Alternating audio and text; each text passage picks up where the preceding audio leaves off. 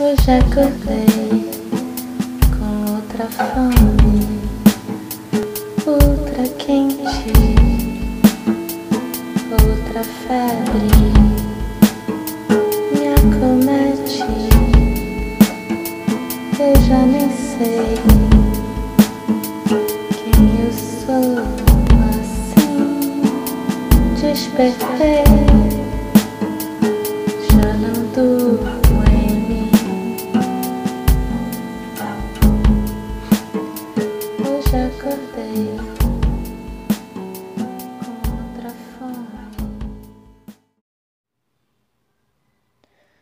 Olá, eu sou a Glenda e esse é mais um episódio do podcast Meditadora de Botequim.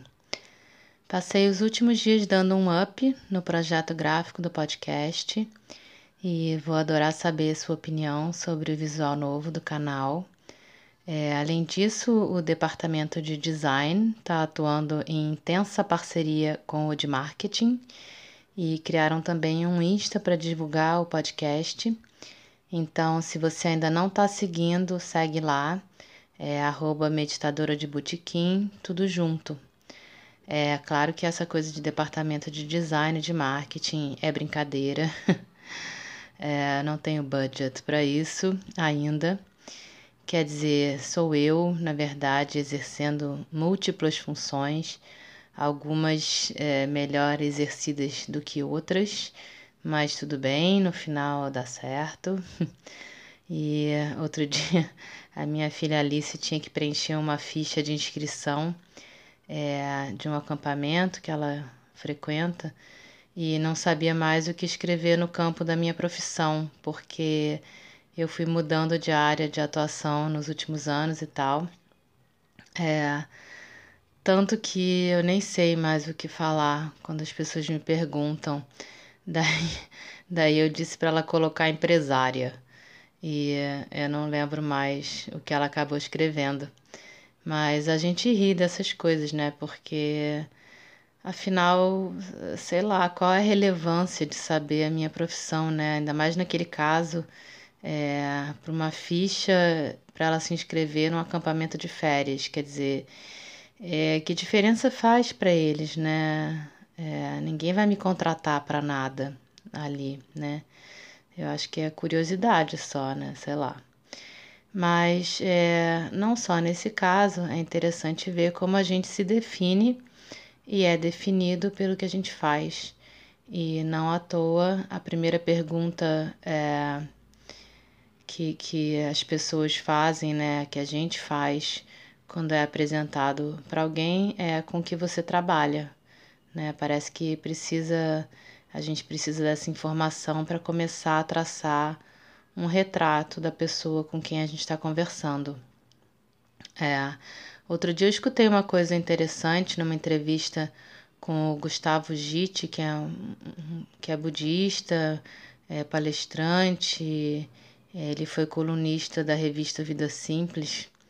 É, e ele dizia que, na verdade, pouco importa o que a pessoa faz, nem mesmo importa como ela está se sentindo no momento em que você está falando com ela, se está bem, se não está, se está meio gripada, se está com uma unha encravada.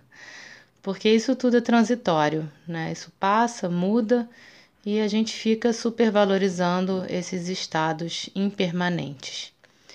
Mas essa também já é uma perspectiva da realidade, né? um recorte amplo demais, né? fora demais da, da perspectiva com que a gente costuma enxergar as coisas. É, sem falar que sem essas perguntas básicas, né? como você tá, o que você faz, como é que a gente vai iniciar uma social, né? Oi, eu sou a Glenda, me fala das suas sensações face à vacuidade. Ah, prazer, fulano. Você sabia que somos todos poeira de estrela? É, não dá para falar essas coisas sem ser taxada de maluca. Ainda não, pelo menos. Então, por hora, é, eu vou manter o oi, tudo bem. Você trabalha com o quê? Mas, ainda assim, eu achei que é um bom objeto de reflexão. É, o John Kabat-Zinn, que é esse médico que criou o primeiro programa é, aplicado à saúde baseado em mindfulness, é basicamente o cara que popularizou esse termo mindfulness, ele tem uma frase que é muito boa, que fala é, que de ser humano ou human being em inglês, a gente vai acabar virando um fazer humano ou human doing, por causa dessa nossa necessidade de da gente se definir a partir do que a gente faz, é, o que leva a gente a estar o tempo todo fazendo alguma coisa, cada vez mais no piloto automático, é como se não fazer implicasse em alguma perda de identidade, né? É, e no piloto automático para dar conta do recado, né? E cada vez menos conscientes e cada vez menos contemplativos. É, ao longo do fim de semana passado, por um lado, eu tive algumas horas inspiradas e de grande atividade, como essas em que eu trabalhei no layout do podcast e tal. Mas, por outro, é, houve alguns momentos que eu acho que poderia chamar até de místicos, que também foram inspirados de outra forma, né? Momentos de extrema inatividade, ou pelo menos pareceria para quem olhasse de fora, mas de uma riqueza interior absurda e fundamental. É, então aqui eu preciso abrir um parênteses, né? Explicar uma coisa.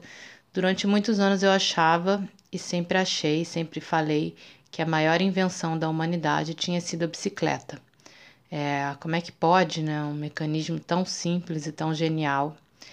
Mas eu andei revendo, é, eu comecei a achar que o objeto mais incrível, mais necessário e até transcendente na sua simplicidade, e que eu tenho, olha que sorte, é, na verdade nem é sorte porque fui eu mesma que fiz, é a minha garrafinha de purpurina. eu falei sobre essas garrafinhas em, em outro episódio, no episódio sobre a mente de principiante, então se você não escutou, escuta lá. E então eu fiz uma série dessas garrafas para usar numa atividade lá no Solar Meninos de Luz, onde eu ajudo na oficina de meditação. E foi uma atividade muito bacana que eu acho que eles curtiram bastante. É, e as garrafinhas ficaram comigo. Eu tenho uma pequena coleção. Então a ideia é simplesmente colocar um tanto de purpurina numa garrafinha transparente, encher de água, sacudir e observar. Cara, como eu posso explicar? É, o troço é maravilhosamente lindo. É, e eu tenho passado um bom tempo fazendo isso nos últimos dias, principalmente quando a minha cabeça dá uma pirada, é, quando eu estou me sentindo ansiosa ou agitada. É, então acontece que a garrafinha é uma perfeita metáfora da nossa mente, que às vezes fica louca, agitada, atirando para todos os lados, mas basta uma pausa, basta a observação, é, a respiração, para que tudo se acalme, a confusão se dissipe e a gente volte a enxergar a realidade com mais clareza. Mas não é só isso. É, a sensação que a observação do movimento da purpurina me provoca me remete às sensações físicas mesmo de quando eu encaro o nada dentro de mim, quando eu consigo atingir aqueles momentos de silêncio interior, que são justamente os momentos em que a mente cala, mas a percepção se amplia. É, e eu fico face a face com o que é porque é uma percepção que vem da consciência límpida e não da interpretação da mente. Então, assim como a água da garrafinha é o veículo por onde ora circula um turbilhão de fenômenos, ora parece que nada acontece, mas que a possibilidade de acontecer está sempre presente, basta uma sacudida, basta uma mudança, né? Assim também é a nossa cabeça e assim também é tudo que existe no universo. É, tem um conceito fundamental no budismo que fala sobre isso, é, que é o conceito da vacuidade. Eu poderia tentar explicar aqui com as minhas palavras, mas não ia ficar tão claro, então eu achei melhor pedir ajuda aos universitários, no caso, na verdade, aos monges, Daí eu dei uma pesquisada é, sobre isso encontrei alguns trechos muito bons do Tsokni Rinpoche e do irmão dele, Mingyur Rinpoche, do qual eu já falei por aqui, que é um grande mestre budista, que explicam muito bem esse conceito e eu vou ler porque eles falam bem melhor do que eu conseguiria. É, e só para explicar, Rinpoche não é o sobrenome desses caras, é, um título do budismo tibetano que se dá a um lama considerado precioso em função do seu conhecimento e da prática. É, inicialmente era aplicado aos líderes de mosteiros e templos budistas, mas aí o termo se tornou comum, é, nem sempre mantendo o seu significado original e indicando um título de respeito. É, e esses irmãos são de uma linhagem de Rinpoches. E eu achei esses trechos é, no site budavirtual.com.br. Então, é, diz um primeiro trecho do Tsokni. Vou ler. O senso de abertura que as pessoas vivenciam quando repousam suas mentes é conhecido nos termos do budismo como vacuidade, que é provavelmente uma das palavras mais mal entendidas da filosofia budista. Já é difícil para os próprios budistas compreenderem o termo, mas os leitores ocidentais têm ainda mais dificuldade, já que muitos dos primeiros tradutores dos textos budistas em sânscrito e em tibetano, interpretaram a vacuidade como o vazio ou o nada, é, erroneamente relacionando a vacuidade com a ideia de que nada existe. E nada estaria mais longe da verdade que o Buda buscava descrever. É, apesar de o Buda de fato ter ensinado que a natureza da mente, na verdade, a natureza de todos os fenômenos, é a vacuidade, ele não quis dizer que a sua natureza fosse verdadeiramente vazia, como um vácuo. Ele disse que ela era vacuidade, termo que em tibetano é composto de duas palavras, é, Tongpa Ni. A palavra Tongpa significa vazio, mas é, só no sentido de algo além da nossa habilidade de perceber com os nossos sentidos e nossa capacidade de conceitualizar. Então, talvez uma tradução melhor fosse inconcebível ou que não pode ser nomeado. A palavra ni, por sua vez, não tem significado específico no vocabulário tibetano cotidiano, mas ao ser agregada a outra palavra, ela transmite um senso de possibilidade, um senso de que tudo pode surgir, tudo pode acontecer. Então, quando os budistas falam de vacuidade, eles não querem dizer o nada, mas sim um potencial ilimitado que algo tem de surgir, mudar ou desaparecer. Então, talvez é, a gente possa usar nesse ponto uma analogia com o que os físicos contemporâneos é, aprenderam sobre esses estranhos e maravilhosos fenômenos que observam quando examinam o funcionamento interno de um átomo. De acordo com os físicos, é,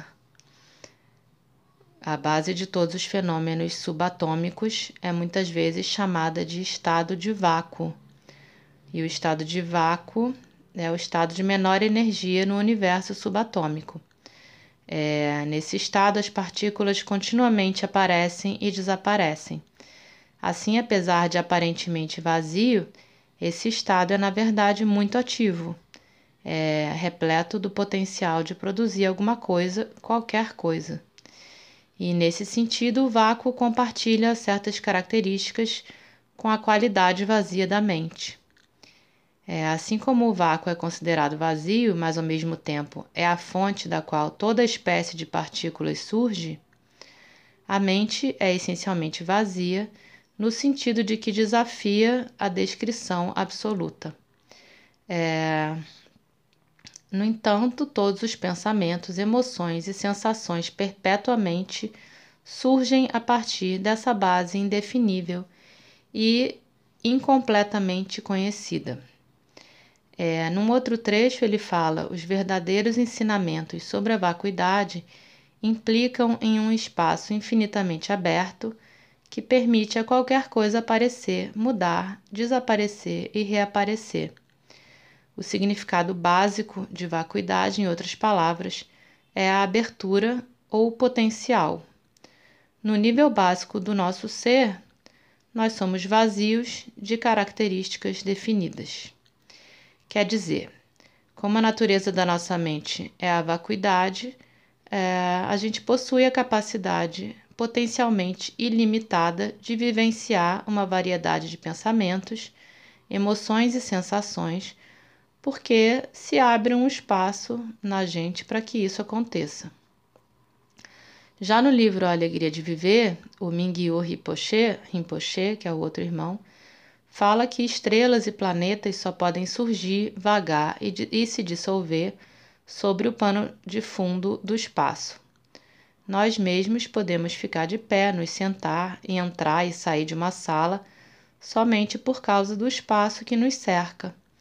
É, nossos próprios corpos, eu achei muito interessante isso, são repletos de espaço, é, as aberturas externas que nos permitem respirar, deglutir, falar e assim por diante, bem como o espaço dentro de nossos órgãos internos, como os pulmões, que se abrem e fecham à medida que inalamos e exalamos, né? E isso é incrível, né? Se você pensar, se a gente fosse todo preenchido, a gente não seria vivo, né?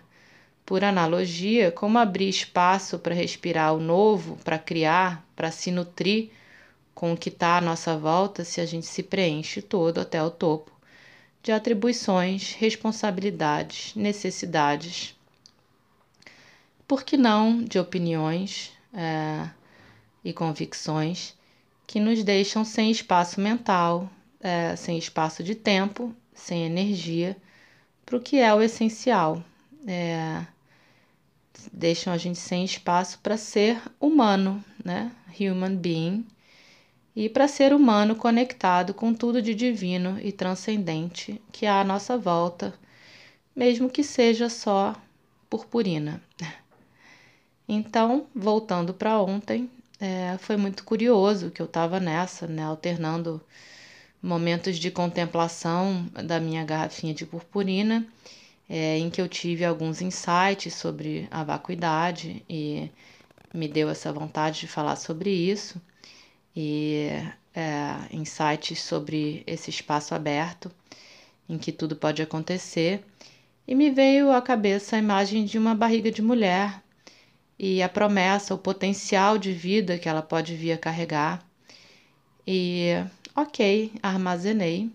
É, e aí, logo na sequência, eu peguei o livro Caminhos da Realização, do Jean-Yves Lulu, é, do qual eu já falei na semana passada, que eu ainda não consegui terminar, é, em que ele discorre sobre alguns personagens da Bíblia do ponto de vista dos arquétipos que eles representam, dos estados de consciência né, que eles representam, estados é, pelos quais todo mundo nós mesmos estamos suscetíveis a passar num momento ou outro da vida.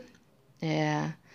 Daí eu comecei a ler a parte em que ele fala sobre a Virgem Maria e qual não foi a minha surpresa quando justamente é, ele fala da virgindade dela como sendo, na verdade, um estado de silêncio, de pureza e de inocência, e que essa tradução que se popularizou do termo virgem era extremamente grosseira, é, como eu acho que muita gente já desconfia, é, até porque, segundo as interpretações antigas de mestres da época medieval, como o mestre Eckhart, é, era justamente preciso ser virgem para ser mãe.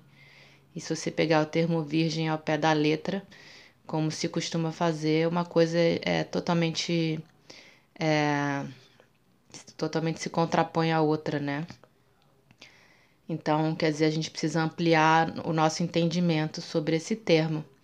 E o que quer dizer, na verdade, né, essa, essa afirmação que para ser mãe é preciso ser virgem, é, quer dizer que é preciso entrar num estado de silêncio, de total receptividade, ou seja, de vacuidade para que se realize a concepção.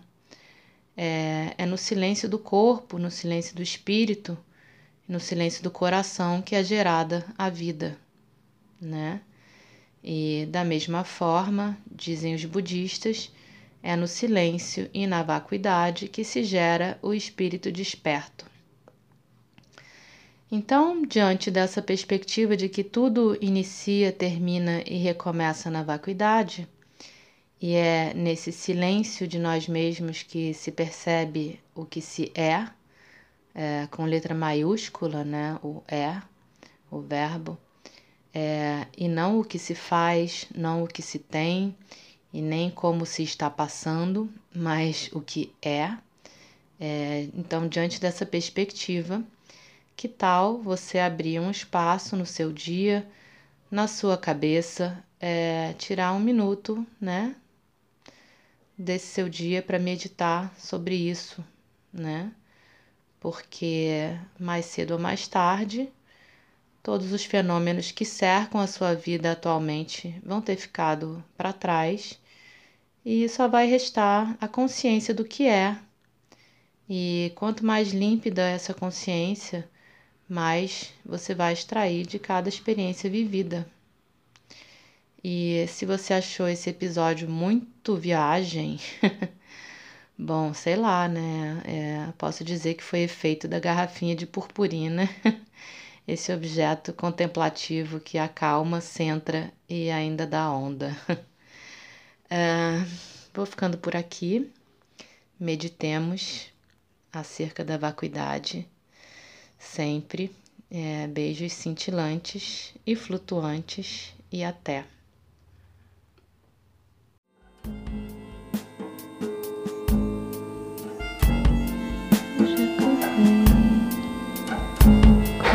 Outra fome, outra quente,